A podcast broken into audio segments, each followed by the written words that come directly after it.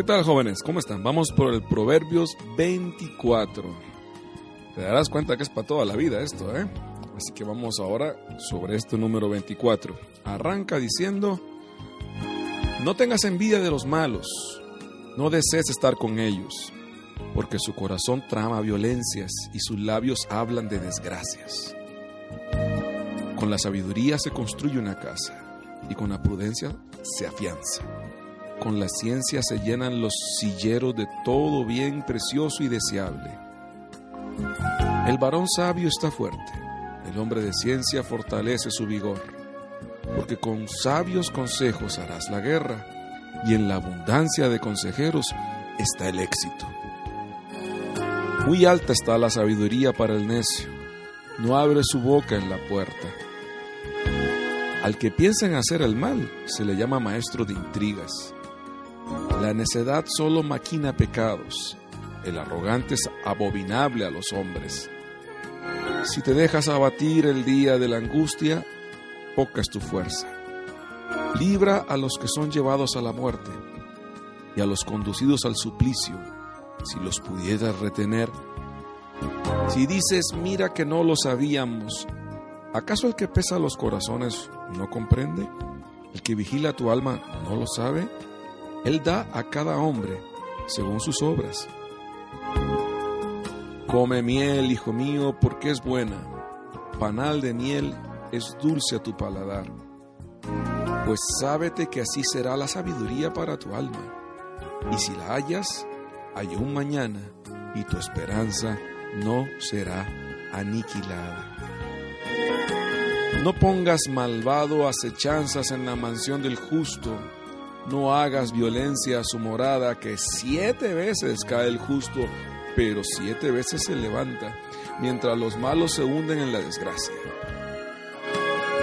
No te alegres por la caída de tu enemigo, no se goce tu corazón cuando se hunde, no sea que lo vea Yahvé y le desagrade, y aparte de él su ira.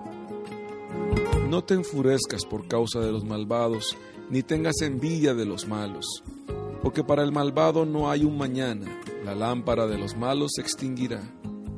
Teme, hijo mío, a Yahvé y al rey. No te relaciones con los innovadores, porque al instante surgirá su calamidad, y quién sabe el castigo que puedan ambos dar. También esto pertenece a los sabios. Hacer acepción de personas en el juicio no está bien. Al que dice al malo, eres justo, lo maldicen los pueblos y le detestan las naciones. Los que castigan viven felices y viene sobre ellos la bendición del bien. Besa en los labios el que responde con franqueza.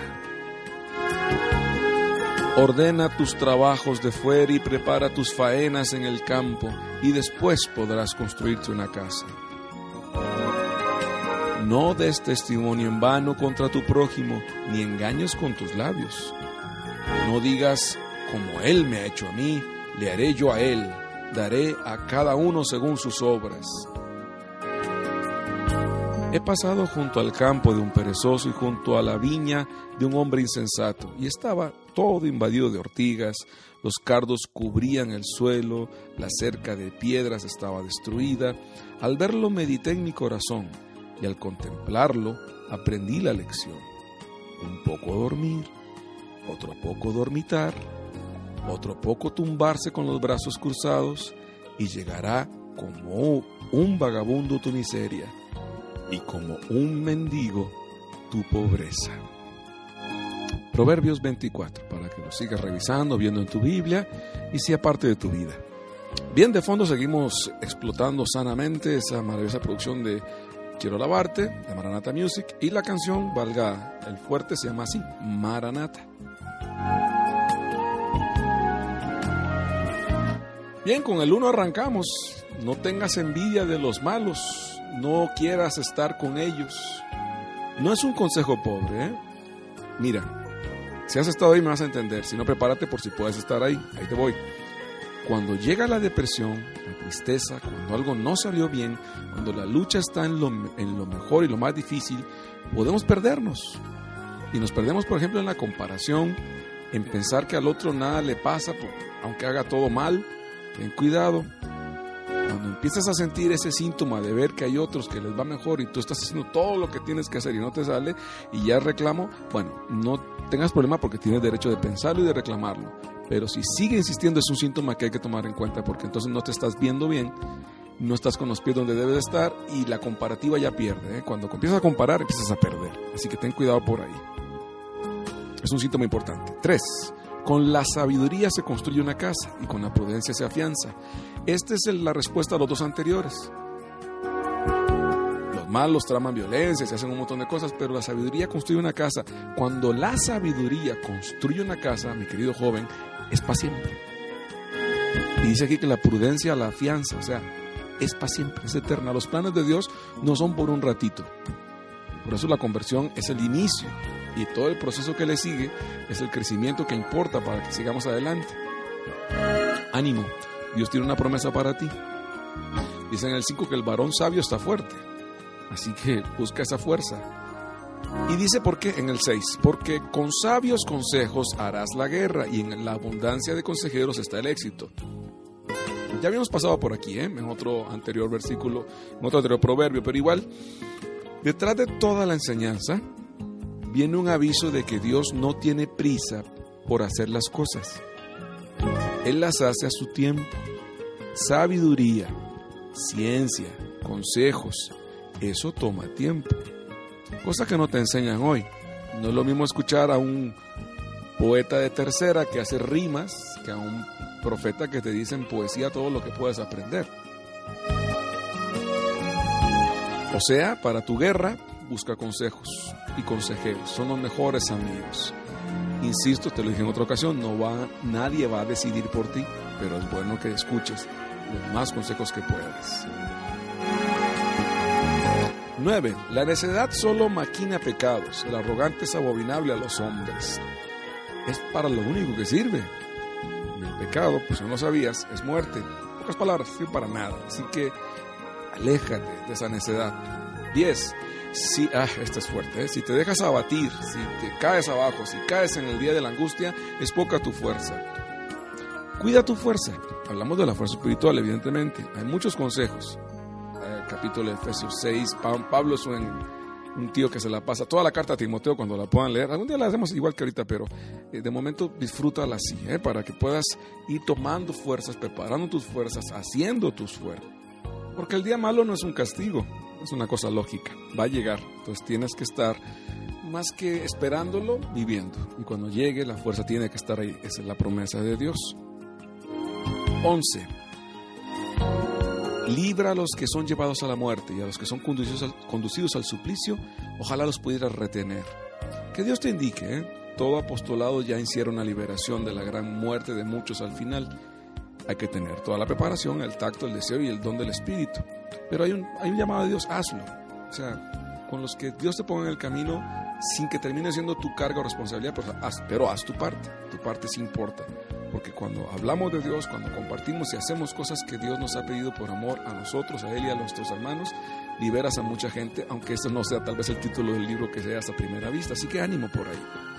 En el 12 dice, si dices que no, no sabíamos o que no sabíamos nada de esto, finalmente la claridad es que con Dios no se juega, porque dice claramente que Él sabe todo y que Él da a cada hombre según sus obras. Esto es fuerte, ¿eh? Bien, el 14. Pues es bueno que sepas que así será la sabiduría para tu alma, como la miel. Y si la hallas, hay un, esta es promesa, promesa, pipi, promesa, otra vez promesa. Y si hallas la sabiduría, hay un mañana para ti y una esperanza que no será aniquilada. Chiquillos, yo solo leí hace 30 años, es verdad, es verdad. Ahora te recuerdo que la sabiduría, ya lo hemos hablado antes, es más que un conocer, un saber más, es un don, es Dios, es Jesús. Él es la sabiduría. Él es. El 16 es una obra de arte. Mi promesa, otra vez promesa. Por aquí va promesa. Vamos a poner la campanita de los cuentos de Disney. Promesa. El 16 dice, Proverbios 24, 16. Siete veces cae el justo, pero siete veces se levanta. Mientras los malos se hunden en la desgracia. ¿Ok? Siete veces, ¿sabes qué significa? Eh? Muchas. Porque Dios sabe que no eres perfecto. Pero el chiste es que te va levantando y en la levantada no solo está no caer más, sino una gracia especial, una ayuda. El amor lo cura todo. Deja que Él te vaya guiando. Deja que Él te vaya guiando. En el 17 sí, pega una advertencia para ti, para mí, que es importante. Enemigos, pues los hay. Pero no te alegres por la caída de ellos, dice. Que no se goce tu corazón cuando se hunden no sea que lo vea el Señor y le desagrade y quite de él su ira. O sea, dice el Señor, esto es tan delgado como un hilito, no caigas en esta trampa. ¿eh? No se trata de albergar ese, ah, mira, ya se pegó, qué buena onda, se lo merecía. Otro síntoma malo es que seamos los buenos de la película todo el tiempo. Vaya, a veces los que no están de acuerdo con nosotros pueden meter la pata, equivocarse, caer. No lo festejes. De lejos es mejor. Y que Dios te guíe en la paz de caminar por tu propio camino. 19 y remachando, no te enfurezcas por causa de los malvados, ni tengas envidia de los malos. Envidiar lo malo es no saber envidiar, compañeros, y lo que se envidia es lo bueno. Ahora, la envidia implica una impotencia, un, algo que te llama la atención, y la envidia en sí misma es una impotencia que va contra algo que tú deberías o podrías hacer y no estás haciendo. Ahora, si hablamos de los malos, pues no se vale, porque estás viendo lo que no se puede hacer como si pudiera hacerse o lo que no se puede hacer con cierto sabor de boca de que, ¿por qué no pasa nada? Deja que Dios termine y te muestre lo que sí puede hacer con lo que se debe hacer. El 22. No te relacionas con los que rompen la ley, al instante surgirá su calamidad. Y quién sabe el castigo que les puedan dar. Bueno, pues acá yo creo que más no puedo decirte, la señal de tránsito está muy clara. 24 al que se le ocurra decir al que es malo, eres justo, eres buenísimo, todos los pueblos lo maldicen y los detestan las naciones. Los esbirros son parte de la historia, ¿eh? pero los mártires hacen la historia. Y sí, sí, sí, ni modo, vas a ver que todo aquel que parece que es un dios tiene gente que lo alabe cercana y es un desastre porque hasta parece que estás viendo una novela que no crees que se vuelva a repetir, pero se repite las veces necesarias. Nada más no caigas en la trampa, ¿eh? De alabar o de darle mucho premio a lo que no es, porque te metes en un lío que no te puedes zafar tan rápido. El 26 es un versículo excepcionalmente divino. Dice, besa en los labios, un beso en los labios. Es aquel que responde con franqueza. ¡Qué maravilla! Caray, si alguna vez has soñado con besar a alguien, que valga la pena, por supuesto, pues entonces este, aprende a hablar con franqueza. Sé claro en tu forma de hablar. Sé siempre lleno de verdad en tus labios. Eso va a permitir que sin saberlo, la otra persona diga, qué sabor de boca más interesante hablar con este pelado, porque habla bien, habla claro, que tu sí sea siempre un sí y que tú no sea tan claro como eso. 27. Hasta tiempo de escuchar esto. ¿eh? Ordena tus trabajos, prepara tus faenas y después hablamos de construir tu casa. Es un orden de las cosas para que todo salga bien. Hay gente que se desordena en esto, ¿eh? piensan en cosas superfluas, en cosas que no son las importantes y van dejando las que sostienen todo después. Y es un desastre ordenar todo esto. Entonces, tu trabajo, conócelo, este, tus faenas, lo que estás llamado a cansarte y dar, échale, y eso va a ir haciendo que las añadiduras busca el reino de Dios, pues, y lo demás se va a acomodar. 28, 29 y 30 van seguiditos. No es testimonio en vano, no digas como Él me ha hecho a mí, he pasado junto al campo. Bueno, pero eso lo dejamos para el final. Déjenme voy entonces con el 28 que dice, no des testimonio en vano contra tu prójimo no sería ni considerable esto, ¿eh? pero bueno, igual se te aconseja que no lo hagas. No des testimonio, no mientas, no digas que viste lo que no viste. San Pablo no hubiera escrito muchas cartas, ¿eh? cuidado con los cristianos del don de la chismosidad, cuéntemelo para orar. Y se va repartiendo una que para qué te cuento. Y por supuesto el 29, como él me lo ha hecho, a mí yo se lo voy a hacer, no lo hagas, dice acá. El juego se llama El que no perdona pierde. ¿Eh? Así que no te metas en un lío así porque no tiene caso. Con la medida que midas serás medido. Está escrito. Y el 30 vuelve a rematar. ¿Será porque es para jóvenes esto? ¿Será porque es para jóvenes? Se me hace que sí. He pasado junto al campo de un perezoso y junto a la viña de un hombre insensato. O sea, que el que no tiene cerebro y el perezoso son gemelos, tal vez no idénticos, pero se parecen. Todo estaba lleno de ortiga, los cardos cubrían el suelo y medité en mi corazón y vi que un poco dormir, otro poco dormitar, mil excusas, y al final vendrá como un vagabundo la miseria y como un mendigo la pobreza. Es una enseñanza que no tiene fin, que no se define solo por cultura, ¿eh? La diferencia va a estar en ti y en la confianza de seguir la voz de Dios. Dios no te va a ayudar a no hacer nada, no sería Dios. Así que por ahí, ánimo. Ánimo, basta de excusas, levántate, tú puedes, claro que puedes, claro que Dios te llamó. Ten cuidado con dormitar donde no debes. Tampoco te la pases despierto todo el tiempo, habrá que descansar. Pero aquí hablamos de dormirnos cuando no se debe. Bien, Proverbios 24. Fabuloso. Dios los bendiga.